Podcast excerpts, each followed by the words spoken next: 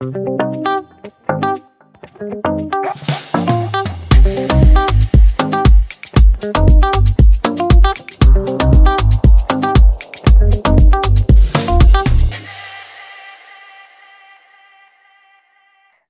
à tous et bienvenue sur le podcast du lundi de bonheur. J'espère que vos zygomatiques sont prêts car je reçois aujourd'hui une invitée exceptionnellement joyeuse avec laquelle nous allons parler d'un sujet qui est pourtant très sérieux, qui est celui du rire en entreprise. Corinne Cosseron est rigologue, fondatrice de l'École internationale du rire et du bonheur. Alors, je suis sincèrement désolée, mais je n'aurai pas assez d'un épisode de podcast pour vous présenter son parcours, ses réalisations, ses ouvrages, les prix, les récompenses internationales obtenues, ses formations en ligne et professionnelles, et j'en oublie certainement. Je suis sincèrement admirative de son énergie, son dynamisme et surtout, surtout, son choix pour la joie de vivre. Je suis très honorée de votre présence sur le podcast Le lundi de bonheur. Bonjour Corinne. Merci Aurélie, merci de me faire confiance et de m'inviter. Je suis très touchée d'être là.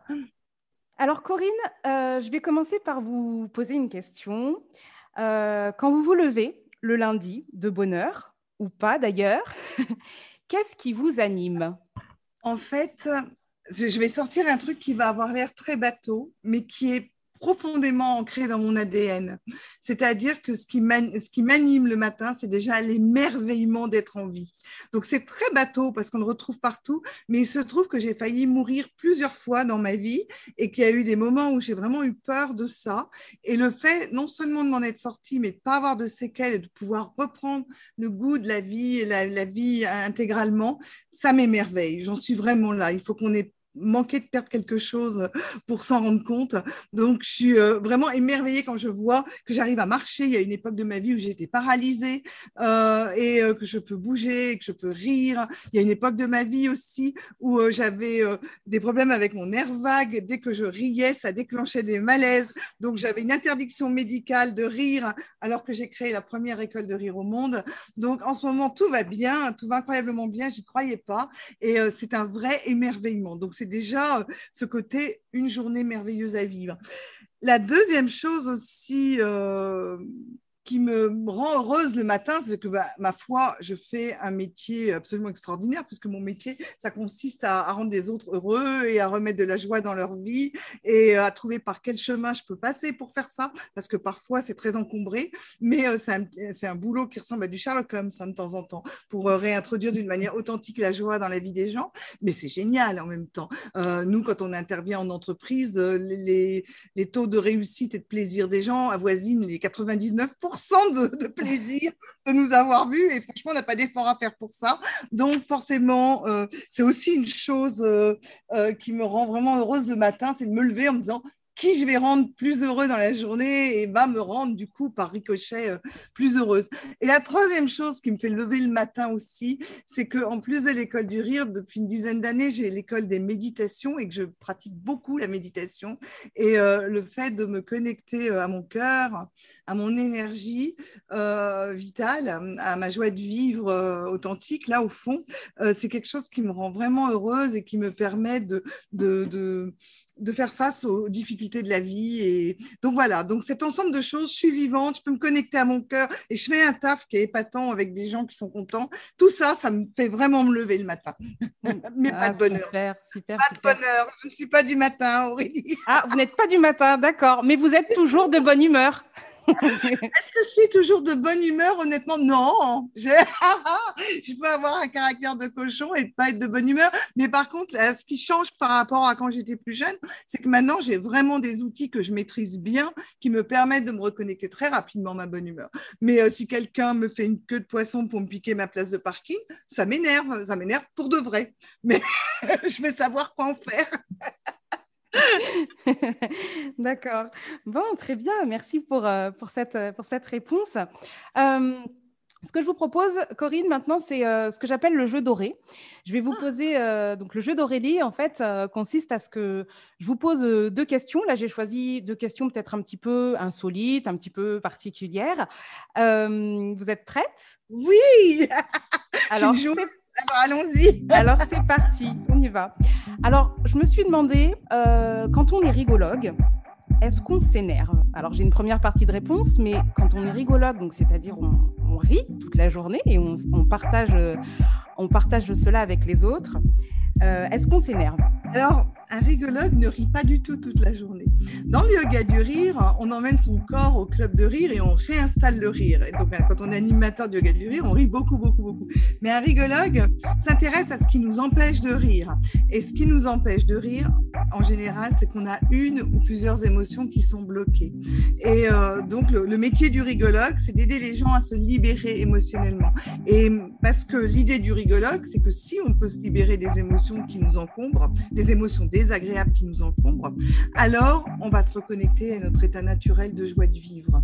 Donc, euh, donc le rigologue travaille sur l'authenticité et sur ce qui est là, ici et maintenant. Donc si on est, qu'est-ce que vous m'aviez dit, contrarié, énervé, en colère, si on éprouve ça, le prix à payer pour se reconnecter à sa joie de vivre, c'est certainement pas de le masquer, ni de le masquer avec un bon gros rire euh, qui serait artificiel. Ça va être de se coltiner à la rencontre de cette émotion désagréable et grâce à la rigologie d'apprendre à la laisser nous traverser et du coup s'en débarrasser. Et en s'en débarrassant, on va se reconnecter naturellement à notre joie de vivre et notre rire reviendra. C'est ça l'idée. Donc, euh, est-ce qu'un un rigologue peut être de mauvaise humeur, en colère, etc. Oui Mais ça va être euh, du carburant pour lui. Il va en faire quelque chose euh, et il va savoir s'en libérer et ensuite se sentir bien. D'accord.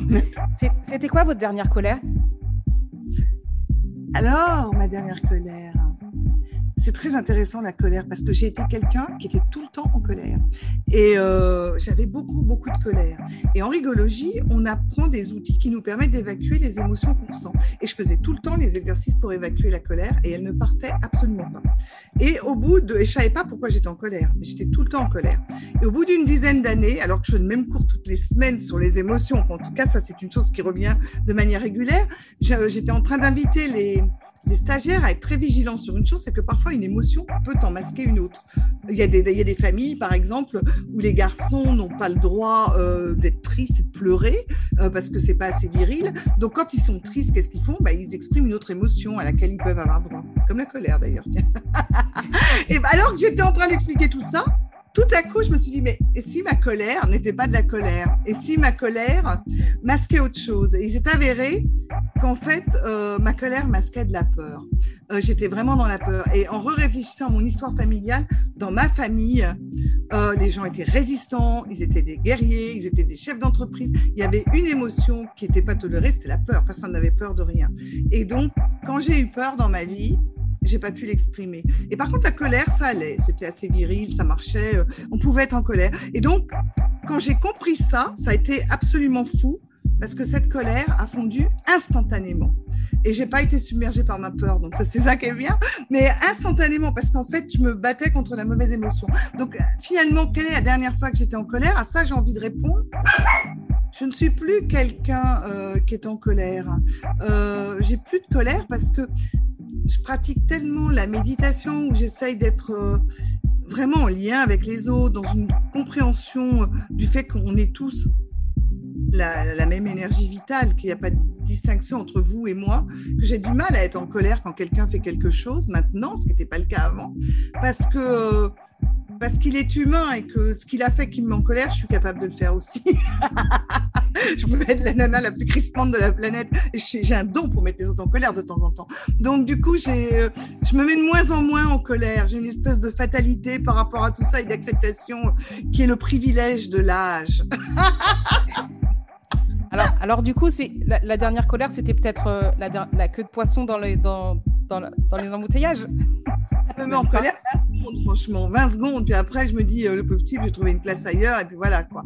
Mais euh, non, j'ai plus de temps à passer euh, pour me mettre, pour ce genre de colère-là, ça ne m'intéresse plus. Je peux avoir des colères philosophiques, des colères, des tristesses par rapport, plus de la tristesse d'ailleurs, par rapport à l'état dans lequel on laisse notre planète, par exemple, à nos enfants. Ça, c'est quelque chose qui va me bouleverser, en effet.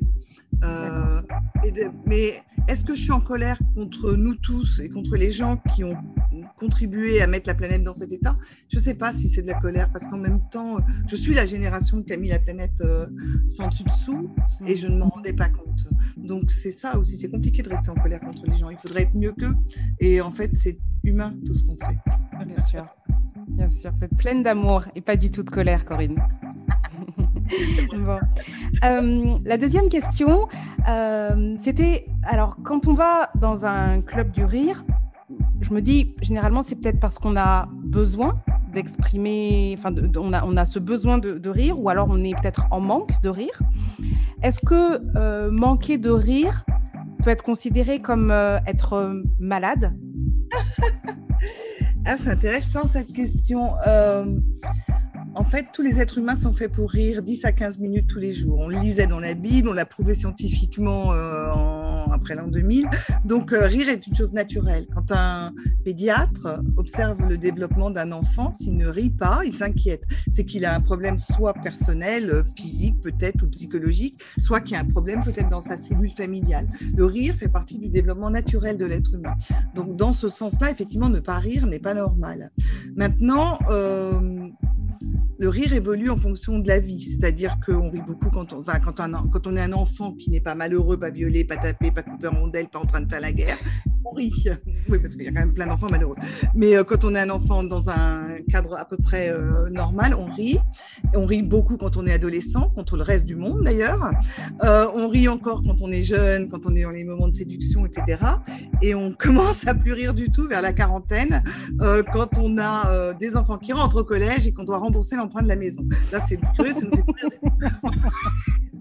Là, on rit de moins en moins et en général, vers 45 ans, tout à coup, on se rend compte qu'on rit plus parce qu'on croise des gens qui rient et on vient au club de rire.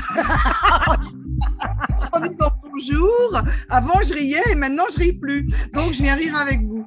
Donc, euh, voilà. Donc, est-ce que les gens qui vont au club de rire sont des malades? Non, je ne crois pas du tout. Mais euh, la vie fait qu'à un moment donné, on ne rit plus ou bien alors on a été euh, face à un deuil ou face à des choses qui ont été douloureuses qui font qu'on ne rit plus. Donc, euh, au contraire, je pense que les gens qui vont dans le club de rire sont déjà hyper courageux parce que quand on ne sait pas ce que c'est, c'est terrifiant. Euh, et ensuite, ils sont extrêmement, euh, extrêmement attentifs à ce qu'ils ressentent. Ils se rendent compte qu'effectivement, ils pouvaient, ils étaient plus heureux quand ils riaient davantage. Ils ont envie de retrouver ça et ils passent à l'acte. Donc, c'est beaucoup de courage et d'énergie. Et ils obtiennent comme satisfaction que ça marche, que le, groupe de, un groupe de rire, c'est absolument contagieux. Et donc, ils retrouvent leur rire et parfois, au bout de quelques semaines, quelques mois de pratique du club de rire, le rire est réinstallé dans leur vie. Si ça n'est pas le cas, parce qu'il y en a aussi pour lesquels ça n'est pas le cas, là, ils relèvent plus du yoga du rire, mais de la rigologie, à savoir mettre le doigt sur l'émotion qui les empêche de rire, finalement. L'émotion qui ne s'autorise pas à exprimer, qui est bloquée. Et là, le, club, c'est aussi rigolo, un club de rigologie qu'un club de, yoga du rire, sauf qu'au lieu de faire le rire de la grenouille ou du chat qui saute, on va faire l'exercice de la libération de la colère, l'exercice de la libération de la peur, etc. Donc, ça se ressemble, il y a des jeux, on chante, on danse, on se roule par terre, on fait tout ça, mais au moins on le fait en évacuant des émotions précises. voilà. Et à la fin, on rit, on est vraiment dans la joie. Voilà. D'accord. Merci Corinne d'avoir joué le jeu. Alors, euh, revenons un petit peu donc euh, à ce sujet qui est finalement très sérieux, qui est celui du rire en entreprise. Euh, quand j'ai préparé notre interview, je suis allée sur votre site internet, qui est d'ailleurs une, une, mine d'informations moi, je pars de zéro sur, sur, sur, sur cette notion du, du, rire en entreprise. Donc, je sais que les effets du rire sont, sont nombreux hein, sur la santé, sur le système immunitaire, sur l'apparence physique, sur le stress, sur la digestion, sur la sexualité, sur la douleur. Qu'en est-il des effets du rire au travail? Alors, les effets du rire au travail, ça va créer du lien entre les gens, parce que le rire, c'est un acte éminemment social. si on lit une histoire drôle tout seul à la maison, ou alors qu'on la raconte ensuite à ses amis, on va rire, je crois, 30 fois plus. 30 euh, fois plus quand on est avec les autres que tout seul. Le rire, c'est vraiment un acte social qui nous met en lien les uns avec les autres. Alors, forcément, dans une entreprise où on doit travailler ensemble euh, dans la même direction, c'est forcément très intéressant d'avoir du rire à l'intérieur. Mais le rire dans l'entreprise, c'est très, très subtil parce que le rire au club de rire, c'est clairement un rire qui est un rire bienveillant euh, entre des gens qui sont absolument volontaires pour ça. Dans mhm. l'entreprise, on n'est pas au club de rire. Dans l'entreprise, on est là pour bosser. Et, euh, en fait, euh, l'énergie du rire ne peut être saine et naturelle à l'intérieur d'une équipe que si elle vient du manager, si elle vient d'en haut. En fait, le rire ne peut venir que d'en haut. En fait, dans les équipes où le manager n'a pas d'humour, où le manager ne rit pas, où le manager dit on n'est pas là pour rigoler, on est là pour bosser. Euh, j'ai vu des entreprises comme ça où quand on rigolait à la machine à café, on était sanctionné carrément. On avait mm. soit des remontrances, soit des sanctions. Euh, donc quand au-dessus de, l'équipe, il y a quelqu'un qui a cette vision-là du rire, le rire ne va pas être possible et on va aboutir à quelque chose d'extrêmement malsain qui va être que si les, salariés ont quand même envie de rire, ils vont le faire, bien évidemment, et ils vont avoir un rire contre, un rire contre soit la personne qui est au-dessus d'eux, soit contre l'entreprise carrément, soit du mauvais esprit, soit un humour qui peut être destructeur vis-à-vis d'une personne dans l'équipe, parce que le rire, euh, le rire n'est pas toujours formidable et bienveillant. Euh, le rire est l'expression d'une émotion, mais il, peut, il, y a des rires de joie, c'est ceux-là qu'on aime bien, c'est ceux-là qui font du bien à la santé avec tous les bénéfices que vous venez d'énumérer. Mais euh, le rire, le rire de gêne, le rire agressif, le rire moqueur, ça, c'est extrêmement destructeur. Il y a des entreprises où j'arrive dans un service, on me dit Ah oui, oui, nous, on rigole tout le temps. Et quand j'analyse le truc, c'est toute l'équipe qui rigole d'une personne, par exemple, qui, mm. elle, est donc, euh, il faut se méfier du rire et du rire dans l'entreprise. Et de qui a le rire Celui qui a le rire a le pouvoir. Quand j'interviens dans une entreprise avec 300 managers et que je me dis, bon sang, il est où le chef là-dedans? Bah, C'est très simple. C'est celui autour duquel il y a 10 personnes en train d'écouter une blague et qui rigolent. Hmm. Le, chef a, le, chef a le pouvoir du rire. Son histoire drôle va faire rire hein, toute l'équipe. Si elle est racontée par un subalterne, elle ne fait pas forcément autant rire toute l'équipe. Euh, donc, c'est celui qui sait faire rire, celui qui a un sens de l'humour a un pouvoir. Mais le rire qui est nécessaire dans l'entreprise, c'est un rire avec les autres. C'est un rire bienveillant. C'est un rire qui unit. Et ça, c'est beaucoup plus difficile. C'est très subtil. Avoir un rire qui est bienveillant, où on va rire avec tout le monde, où on va englober tout le monde dans, l'humour qu'on aura fait, euh, c'est un talent que tout le monde n'a pas. Aux États-Unis, quand on recrute un manager, on, on s'interroge sur le sens de l'humour qu'il a ou qu'il n'a pas. Pourquoi? Parce qu'on sait qu'un manager qui a un bon sens de l'humour bienveillant va être plus productif pour l'entreprise. Pourquoi? Parce que si quelqu'un a un problème dans l'équipe, il va oser y aller, parce que son humour va dédramatiser la situation et du coup, il va pouvoir rapidement régler le problème et l'équipe va mieux fonctionner, ce qui va être plus productif pour l'entreprise. Si la personne qui est en face n'a aucun humour, euh, ça peut être très culpabilisateur pour la personne qui a un problème, elle peut avoir peur d'y aller et par conséquent, euh, bah, ça va freiner complètement le fonctionnement euh, de l'entreprise. On va dire que le rire est à la fois un liant dans les rouages de l'entreprise et un accélérateur de relations humaines, un accélérateur bienveillant de relations humaines. Donc c'est vraiment chouette le rire dans l'entreprise. Ça n'est pas qu'un gadget, mais euh, étant donné mm. qu'effectivement ça permet aussi de lutter contre le stress, euh, de faire qu'on se sente bien, etc. Et de créer une atmosphère de travail plutôt agréable. Il euh, faut vraiment pas s'en priver. Et ça m'interroge, moi, par rapport au fait qu'à un moment donné, dans mon école, on a formé des, des Chief Happiness Officers. On a même été les premiers à former des Chief Happiness Officers. Et on en est revenu. On en est revenu parce que la notion du bonheur au travail est beaucoup plus compliquée. C'est-à-dire qu'avec le recul, euh, il s'est avéré que les entreprises où on était les plus heureux n'étaient pas forcément les plus productifs, très curieusement. Il n'y avait pas un lien tout à fait avéré entre bonheur au travail et productivité de l'entreprise, alors qu'il y a un lien avéré entre managers ayant un sens de l'humour bienveillant avec efficacité dans les équipes, efficacité au travail et donc productivité accrue, et non pas avec tout ce qu'on pouvait essayer de mettre en place avec plus largement le bonheur. Par contre, ce qui est certain, c'est qu'avoir un Chief Happiness Officer au boulot, euh, ça rend l'atmosphère plus sympa. Hein. ça, c'est sûr. Et du coup, on va peut-être rire davantage. Et eh oui, et eh oui. Justement, vous, vous parlez du métier de Chief Happiness Officer. Vous en pensez quoi, Corinne? Je viens de vous dire ce que j'en pense. Eh c'est que j'ai eu des, petites déceptions avec ça, parce qu'on a vraiment beaucoup travaillé, on en a formé, qu'on travaillait dans de très grands groupes ou dans des petites structures. Mhm. Euh, et, c'était compliqué. D'abord, il y avait énormément d'hostilité face à eux, surtout dans les grosses structures. Tu as les syndicats ne voyaient pas forcément ça d'un très bon oeil, très curieusement. Euh, il, y a eu oui, il y a eu de l'hostilité. On n'est pas là pour être heureux. Qu'est-ce que c'est que ce truc? Est-ce que c'est du charlatanisme? Euh, donc, il y a eu aussi du plaisir. Ça, c'est sûr que c'est très agréable quand on met en place des choses qui vont rendre les gens plus heureux. Mais euh, j'ai été soumis à des endroits où il y a quand même eu des conflits avec des licenciements après qui seraient arrivés avec ou sans Chief Happiness Officer. Mais ce qui m'a euh, désappointée pour l'instant. C'est pour ça que je, je mets ça en stand-by dans mes formations en ce moment, parce que je vais réfléchir davantage. C'est que le fait qu'il y ait un chief happiness dans la boîte n'a pas finalement euh, beaucoup changé les choses ni amélioré les rapports humains. Euh, à l'intérieur du conflit, le Chief Happiness Officer n'avait plus aucun pouvoir, en clair, dans les deux, trois cas que j'ai pu voir. Et il y a eu des cas qui étaient des grosses boîtes et des cas qui étaient des petites boîtes avec des structures très humaines. Euh, donc, ça m'a vraiment interpellée. je ne sais pas, à mon avis, on en est au tout début des Chief Happiness Officers.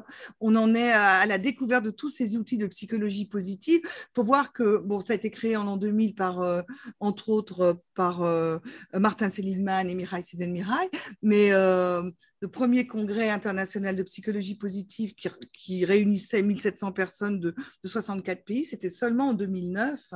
C'est pas vieux, c'est tout à fait émergent comme discipline. Il y a, en tout cas, c'est beau qu'il y ait quelque chose d'émergent, euh, qu'il y ait une envie de, s'interroger aussi euh, sur notre bonheur au travail. Vraiment, j'y crois, j'ai envie que ça marche, mais je sais pas si on a encore les bons outils pour l'instant. Donc, je suis désolée d'être euh, freinante. On a besoin aussi de ces avis-là, bien sûr. Vous, vous, disiez tout à l'heure, euh, c'est le manager qui peut introduire le rire, euh, j'entends. Et, du coup, je me dis, mais quand on est salarié, euh, comment on peut faire pour introduire le rire? Qu'est-ce qu'on a comme, comme pouvoir, entre guillemets? Euh, pour pouvoir introduire le rire au quotidien et de façon la plus naturelle possible Est-ce que vous auriez des astuces, des conseils, des petites choses? Alors, il ne faut pas perdre de vue donc que euh, le rire est un acte social qui se fait avec les autres. Jamais perdre ça de vue. C'est-à-dire que si le salarié qui a envie de se marrer se marre tout seul, euh, il va passer pour un dingue et il va, il va déclencher de l'hostilité. Donc, c'est surtout le truc à pas faire. Il va falloir, si on veut rire avec les autres, euh, que d'une manière ou d'une autre, euh, ils deviennent complices du truc, qu'ils en aient envie aussi. Donc, je crois que ce qu'il faut faire dans ce cas-là, c'est non pas instaurer du rire, mais c'est instaurer de la complicité, de la douceur, de la relaxation, de la lutte contre le stress.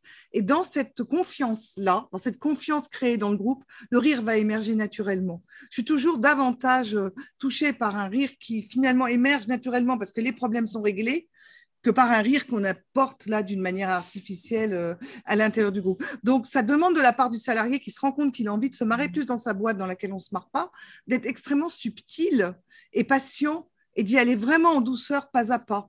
Et c'est dans la camaraderie, dans on boit un café ensemble, dans on fait tel truc ensemble, c'est dans les activités qu'on va faire ensemble que le rire va naître naturellement. Dans cette complicité, finalement, comme dans la vie avec nos amis. Quoi. Mais euh, si on arrive en disant c'est lundi, j'ai les blagues à Toto, je, crains que ça ne marche pas forcément. je crains même que ce soit totalement contre-productif. Il faut y aller euh, très subtilement. Quand on touche au rire, on déclenche des émotions dans les gens. Il faut voir un truc aussi, c'est que autant le rire est une chose naturelle et corporelle qui est présente chez tous les individus de la naissance à la mort, autant l'humour est totalement culturel et intellectuel et on n'a pas tous le même humour. dans l'entreprise, quand on apporte le rire, c'est rarement avec du yoga du rire. En général, c'est avec de l'humour. Donc, il faut être extrêmement vigilant parce que dans l'entreprise, euh, tout le monde ne va pas avoir le même humour. C'est pour ça que le manager qui est capable de créer une espèce d'humour de l'entreprise et d'arriver à faire rire avec l'entreprise sur les choses de l'entreprise, il est génial. Il faut absolument le garder précieusement, celui-là.